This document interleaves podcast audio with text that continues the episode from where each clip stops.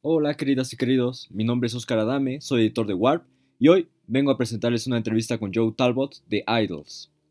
Vocalista y líder de este quinteto de Bristol, una icónica agrupación que lleva unos 5 años en el mainstream desde que lanzó su álbum debut de larga duración Brutalism, seguida por Joyous and Resistance, un proyecto por el cual incluso ganaron el Ivor Novello al mejor disco del año, la mejor composición, y bueno, desde entonces no han parado, han lanzado disco tras disco, año tras año. Este año los tenemos por primera vez en la Ciudad de México y poco previo a su visita tuvimos la posibilidad de platicar con este músico, con este vocalista, sobre su último álbum, Crawler, el cual también fue seleccionado uno de los 10 mejores discos del 2011 en la revista Warp. Eh, hablamos sobre lo que tiene de trasfondo este material, un álbum en el cual ahonda sobre cómo superó su adicción a las drogas y sobre temáticas ¿no? que ya tenían mucho que ver en, en el universo de Idols, como lo puede ser el feminismo, la lucha contra la masculinidad tóxica y otras causas sociales. Espero que disfruten tanto de esta entrevista como yo disfruté al hacerla. Well, how are you, Joe? You seem a little bit tired. No, I'm good. I mean, you know, I'm relaxed. I'm ready for a show soon. So. But yeah, where are you going to play?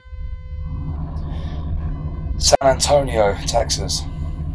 Yeah, you have been like working a lot recently with your tour there, right, on United States. Yeah. Oh, it's very exciting to talk to you. I think discovering you guys like three years ago was very uh, fascinating for me, and it was like liberating in a way because I was like having pretty bad times, right? At the at that time, it was like a bad year because I felt a little bit abandoned. Uh, in a way, I think IDLES helped me don't be a, a little rotten inside, right? I was like really like my my feelings, know, that was uh, really inappropriate for me because I was like really a little bit angry inside of me, and I didn't know how to free myself in a way that seems like mature enough to make it feel alright. Well, I mean, I spent a lot of time angry and disillusioned and realized that I was the only one responsible for how I felt and how I acted. Um, and I used the pandemic because I was very privileged and able to have therapy and spend time, go back to my job at the end of it. I used it as a time of reflection and change and become a more fluent writer and become a father and, you know, find myself accountable for what I've done and find myself grateful for what I have. I think one of the main uh, ways of one to become mature is to stop blaming others for what they've gone through, right? It's like, I think it's like the, when you start realizing that you can change the way you feel in the way that you act, uh, you are like stepping through, become a mature person. Yeah, hundred percent. Yeah, you just you can't control, you can't control how anyone else feels or thinks, you know. And you can control how other people act, but it's kind of fascistic. So it's important to just take control and of your own accountability, become a better person that way. It was very uh, difficult for you to to realize this, to start acting in that way, to start thinking that? I mean, I had a lot of time to reflect, and and also becoming a father means that I wanted to, I wanted to change my behaviour, and I wanted to be more productive, and I wanted to be a better musician. So, you know, you have to, you know, take responsibility and make change. And not, you know, you know, blaming everyone else isn't going to help. So, it was great was really helpful time, and I feel grateful. Where did you become a father? When? March 2018.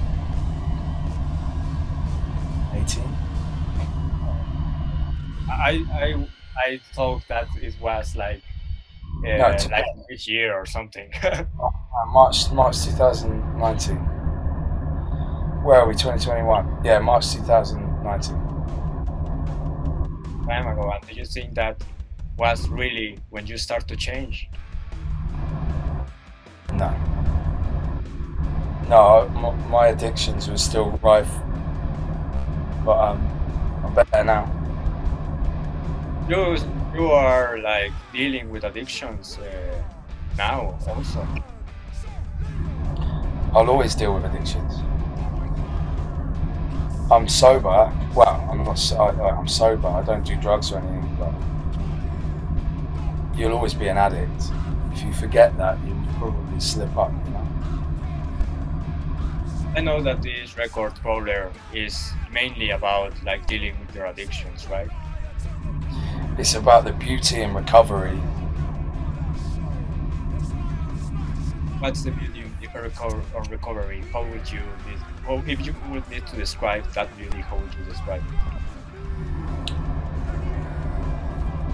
It's the vibrance of the colours becoming richer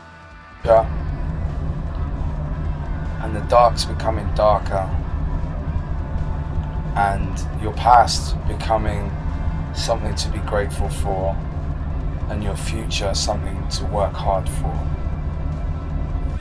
You become present in the moment and you become your most brilliant self. You feel everything because you take responsibility for everything. You are only you because of you, and that is a beautiful thing. That's a beautiful thing to say, also. I, I like that very much. You think this is your most personal record yet? Yes. Yeah, it's it's my most explorative of myself. Yeah, I mean, I've been honest throughout my career, but I guess this is the most reflective album for sure. Yeah. There is a quote from Stephen King that I like a, a lot. That is, "You're only as sick as your secrets." You're only as sick as your secrets. Yeah, that's right. Yeah, I like that. Yeah, like you are not sick if you are like completely honest with yourself and to others, right? Absolutely. Yeah, I think secrecy and I think uh, deception is a cancer. It eats you inside. Becomes you a rotten man in a way. Yeah. Uh, you think that you make music and you use music to tell your stories to be more pure? To be more, Pure. To Pure. not be sick.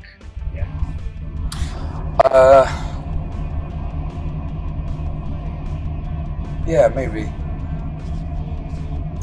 Um, I think I, I, I write music and I play music because it's the best feeling in the world. It's the closest to feeling part of the universe I'll ever have because the energy that you get from our crowds and the energy you get from playing songs is something it's an untouchable magic. And I think you can't replicate it. You can only be it and that's why I'll always make music I think my motives for my personal growth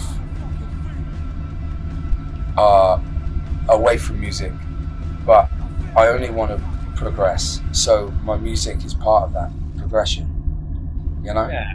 It's I where do it, yeah. it's where do- reflects your progression. yeah What do you think? If it is not music, what are your motives to grow person?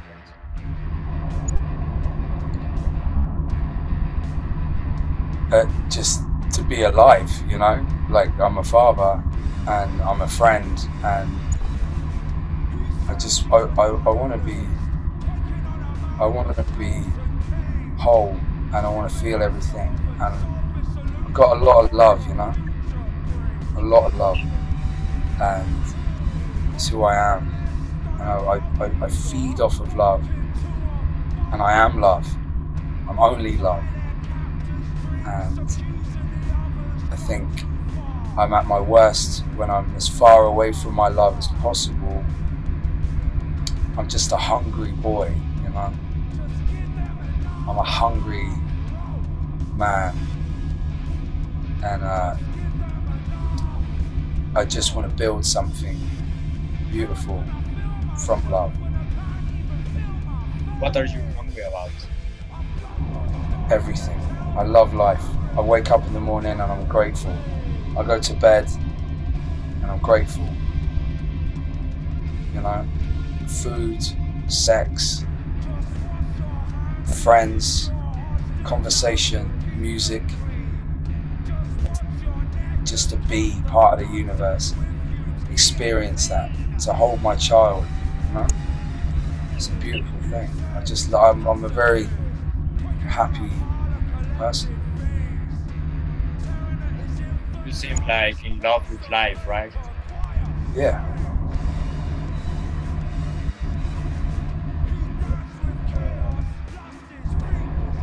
You have said in a lot of interviews that one of the main reasons why IDLES exist is because you want to build a community.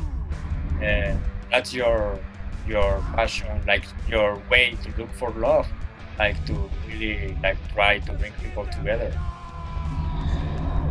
Yeah, I mean, the community is important because it makes me feel part of the universe, you know? And I want other people to not feel alone. And I think to build that community allows people the space in order to feel part of something bigger than themselves. Community is safety, community is love, community is understanding, community is forgiveness, community is progress. And like, it's less for me, it's more for our audience. Community is about the manifestation of our, our music, it's the manifestation of what we want, which is for everyone to not feel alone. I have been in some groups of fans of IDLES on Facebook and other platforms like Reddit. And for me, well, I have, as a journalist, I have like to look uh, for a lot of fandoms, right, of, of musicians or bands on the web.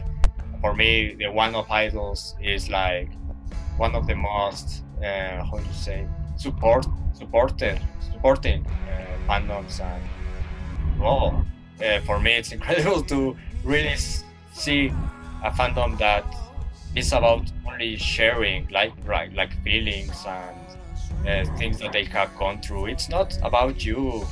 It's uh, you are like just the like the things that bring up these people together, but their Yeah. posts and their the things that they write about is not like the band or the the guys that are in, in the band, right? It's like beyond that, and that's incredible for me. Absolutely. Because that's what music is. Music is is a bridge. Music is it allows people to connect on a universal level. No matter where you're from in the world, music is is something that brings people together in an understanding of energy. It's not a cultural thing, it's an energy. It's magic. And you know, we're just trying to channel that, build those bridges build communities using our songs.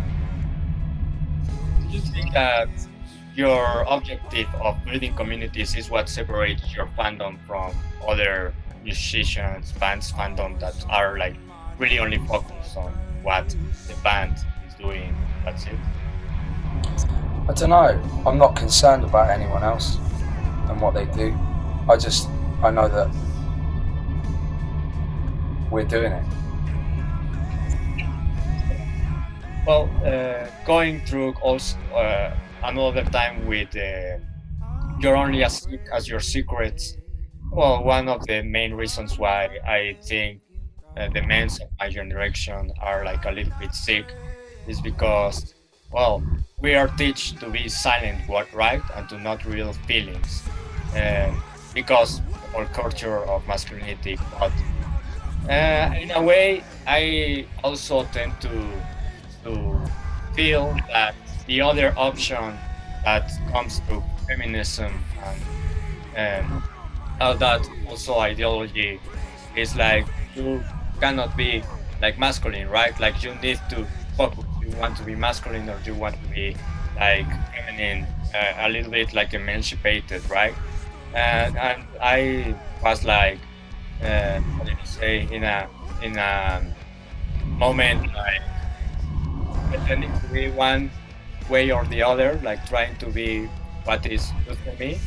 Uh, but in a way, I think you are like an interesting frontman because you are not really masculine, you are not really feminine. You are like a really masculine man, but you also have like the ability to be vulnerable. And I think that's like something that my generation needs to see. That is like something that we are hungry to be to, see, right? Because that's not like the discourse of like being masculine or feminine. It's like you just need to be like yourself, right? And um, have like the freedom to feel and the freedom to show what you feel. It's not like about discourses, it's just about to, to be in a way. Exactly. I mean, femininity and masculinity are important binary in order to express yourself. It's just, there's not a rule to it, you know. You can be feminine or masculine. There should be no restriction there. And um, I don't know, I just think because I'm a very confident and happy person, I, you know, not always, like I've been very angry and lost and sad and distressed, but I've always been confident in, in who I am. I've just been whoever I want to be, and like, I think that comes across. Sometimes I'm feminine, sometimes I'm masculine, but I am I, and I'm, I'm confident in that. And I don't need anyone else to tell me what that is. I know what that is. I don't know all of it. I don't know everything about me. I don't know all of me yet. I never will. But what I do know, I'm confident in. I could do with losing a bit of weight, but apart from that, I'm alright. Have said also that uh, the main speech, the main line that defines idol is like, love yourself, right? Yes. You, that in loving yourself, you become free to don't uh, just be, and that's it. Exactly. I mean, I guess what I'd want for everyone is to be at peace, you know? And to be at peace, you, you, you can only love yourself. Like, it's external voices and, like, I don't know, like, the bullshit in life, you know? It distracts you from just being able to enjoy yourself, to be yourself and enjoy that, and enjoy your own rhythms, and just celebrate what you love, you know? And when you become free, you are also like, what do you say? I suppose that there's also like a responsibility in that, right? To the other people. know. Maybe Like, a, a responsibility how? I want to discuss a little bit. Well, you have said that you are um, feminist and that the band is like feminist band. And well, it is like something worth discussed because we have uh, communication about like the paper of man in feminism, right? Uh, there's not like a lot of guys who talk about how they are supposed to be part of the movement. And I want to know, like, from your perspective, which is the paper of man on this um, this fight? Um, empathize, listen to people's experience of what it is to be a woman in the world. Um, appreciate, understand, and manifest your privilege and try and use your privilege to obtain an equilibrium in your surrounding community. That's true for all type of fights, right? Of social fights, not only feminists. Of course. In the meantime, you could read bell hooks, or you could read. Uh, who else? I'm trying to think of uh, some good feminists. I mean, I'm terrible at remembering names. I should write them down so I can recite them in interviews. But yeah, I mean, yeah, also do some reading. You know, there's plenty of great essays, books, um, and just try and learn about the experience of women as a respect and as an empathetic change. Yeah. Also, don't be a prick. That's the most important part, right? Yeah. Uh, I want to know now that we're talking about books, if there's one that ma- really make an impact on you, and what do you believe now? A lot of books have influenced me.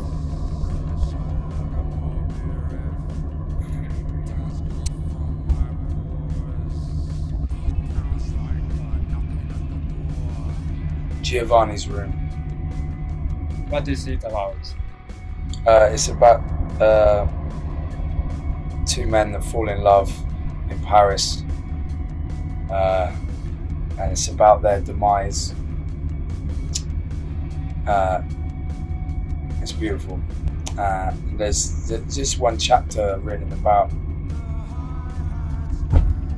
this guy falling in love, and it just really rang true. And I, I love, I like, I like love stories a lot.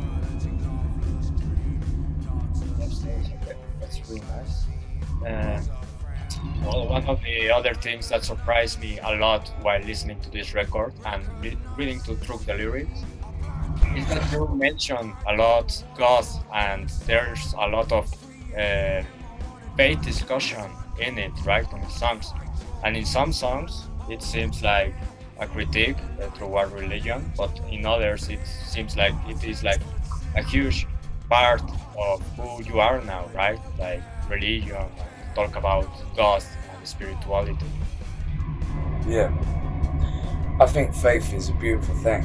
Um, I think organized religions can, can be dangerous, but I think that religion is interesting. I think faith is beautiful, and there's a lot of hypocrisy in religion. There's also a lot of uh, I don't know, decadent humanity, you know, like a real beauty to celebrating the, the mysteries of the universe in, a, in an organized way. It builds communities, it ruins communities. It depends on if it's in the right hands. But I grew up around faith, Catholic faith, and you know, I, I appreciate it. And I, I, I think it's interesting. And I think God is a beautiful metaphor for fear. And I think the idea of God is beautiful. And uh, it'll always be part of my artistic language, yeah. It, it was for me like interesting because I didn't have like this feeling throughout your last records, just with this. Like this is like uh, a spiritual record. Yeah. Well, there's a lot of salvation in it, you know? Like, Crawler is is about salvation. It's about the beauty of life in recovery. And that is godlike, that is heavenly. It is so wonderful. I feel like I've been carried through and given another chance. And I, I feel like that forgiveness is godly. Like I feel I'm very grateful for it. It was like a big deal on your recovery. faith, only faith in myself. And that's the best faith that you can have, like right? Like to bet on you. Yeah, absolutely. Um, I've got another book for you. The Outsider by Albert L'Étranger. Um, yeah, that book changed my life. In which way?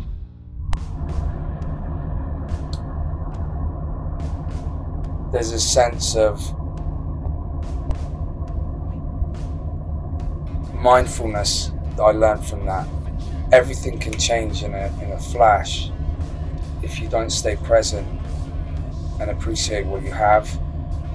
You can lose everything in a heartbeat. But also, like the universe is cruel, and at any point you may have to find solace in your own skin. Um, I think it's a beautiful book, very sad, but brilliant. I I have always have like this. Uh, I have always tried to be to have like death present in me, like the idea that I'm going to die whenever it comes, because in that way, I think that if you are like very conscious about death all the time, you are very conscious about life, right? And about how you can make it more beautiful or more significant. I mean, you just got to be present. Just enjoy the little things. You just got to enjoy smells, touches, people. Just eat life up, you know, just eat it up. Whatever it is that's put in front of you, embrace it with interest. If you stay interested, you'll stay interested. I have also believed that that's like you enjoy little things, like I don't know, whatever. It's also like the secret to happiness, right? I think so. Maybe. Well, maybe not secret. I think playing. I think playing in IDLES is, is is the secret to my happiness. Yeah, really. You really like to be in that band. It's like one of the best things that have happened. Yeah, it's everything. It's everything. You, if you would need to describe IDLES, but really describe like the spirit of IDLES, how would you need to describe it? Pure, ballistic love. Uh, I want to know a little bit about why did you choose to make this type of record at this time, right? Like this really personal, this really uh, dense record. Because I don't know, for me it seems like uh, I had like the feeling that with Joy as an act of resistance, there was like action, right? And now it is like little bit obscure. Like if you would need to another time, like to uh, break your boundaries, you really give that feeling. It's, it's simple, really. It was context, you know, like we were given the grace of time and safety, and we're very fortunate privileged band to know that we were coming back to our jobs. We could pay ourselves a wage. Um, so we wanted to show our, our gratitude by working hard and writing a better album than we ever could before because we had time to reflect and think about ourselves and who we wanted to be on the song. And that, that reflection that period of, of self reflection allowed us to find our voices and enjoy each other's voices and, and give each other time to, to write how they wanted to write. Yeah, it's, it's a beautiful process.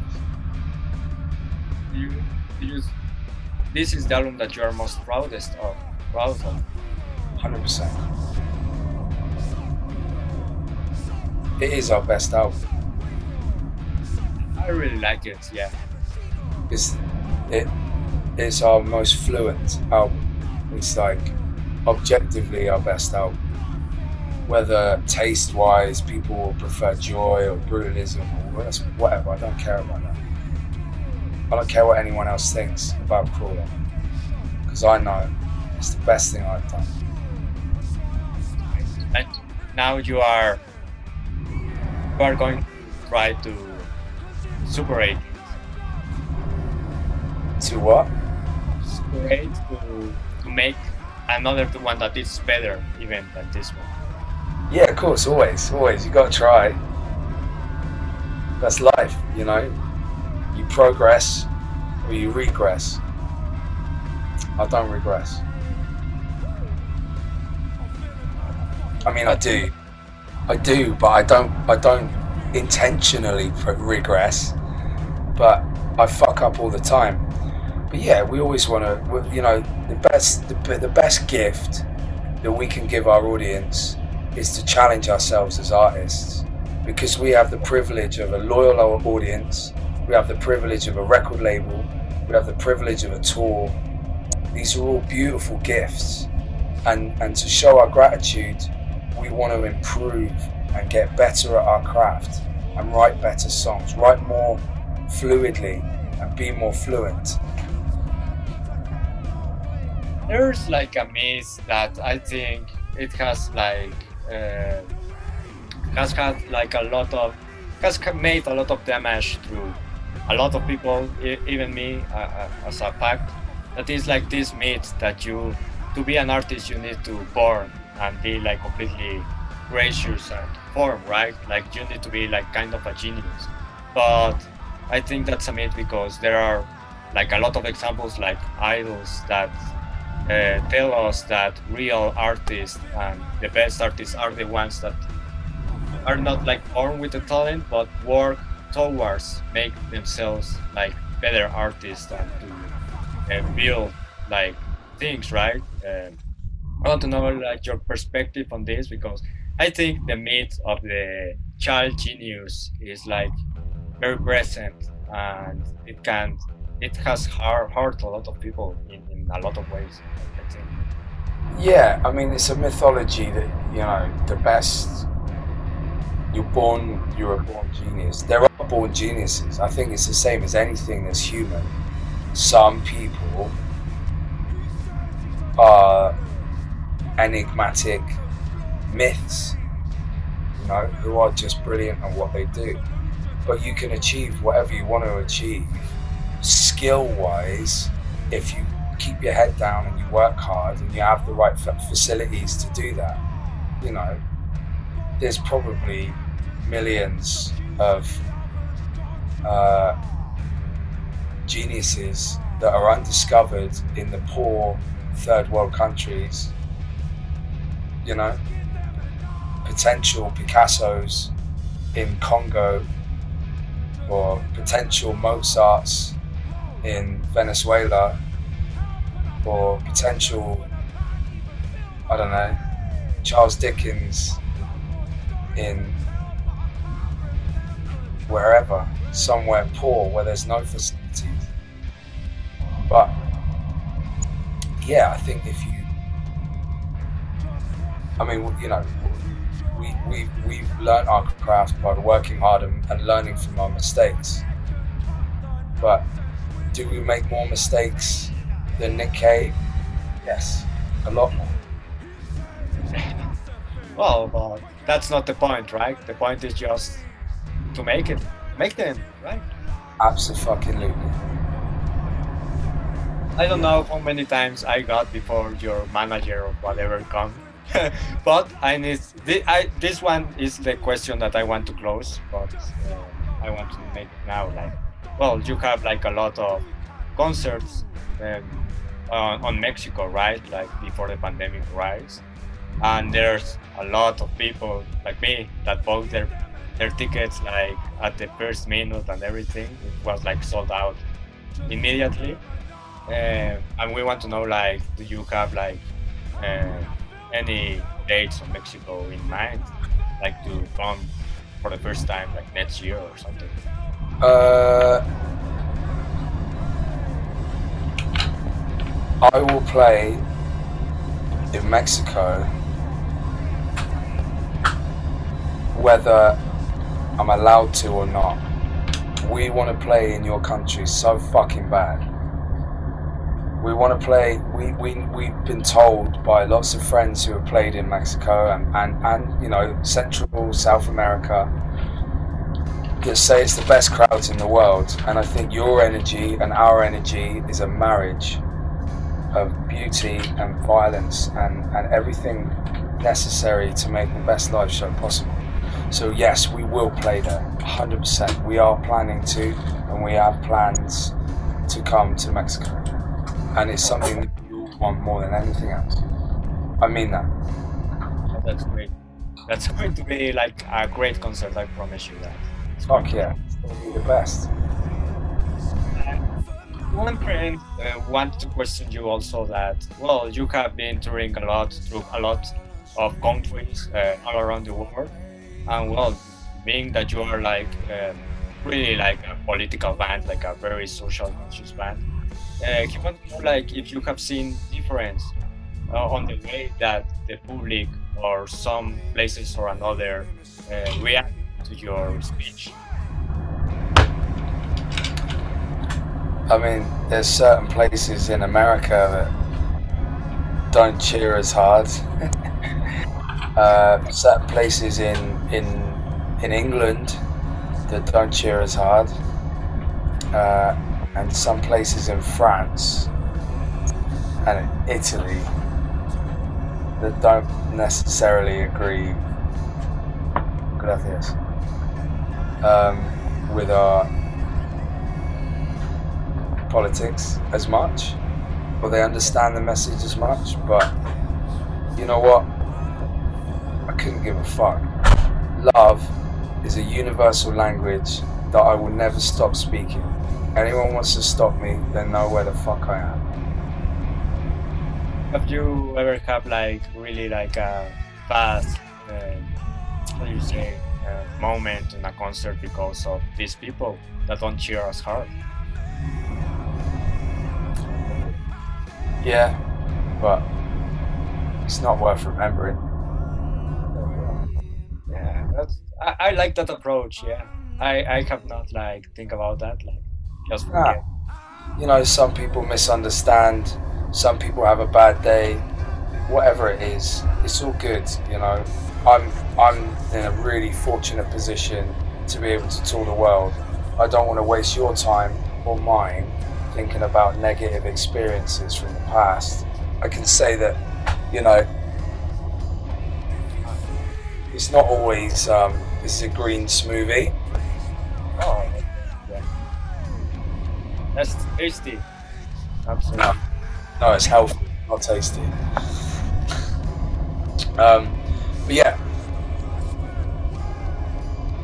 it's it's all good. I love it. It's the best job in the world. Every now and again, you have a bad show, but it's all good. You learn from that. What would you recommend to people that want to forget and be able to forget bad experiences, right? And bad energy. Because it's not easy. Oh, it's easy. Don't forget bad experiences. Embrace the bad experiences you had. Put them in a compartment in your brain where you understand your role in what happened. And then look up and appreciate the beauty of what's in front of. That's what you generate good energy from past. Well, I think we are going to close now, Joe. I just want to know, like, if you have like uh, uh, another, how do you say, concept, something to say that will help guys in their twenties. What would you well, uh, if you want us to say to your body self something, something, what would it be to make it like a life a little bit easier or better?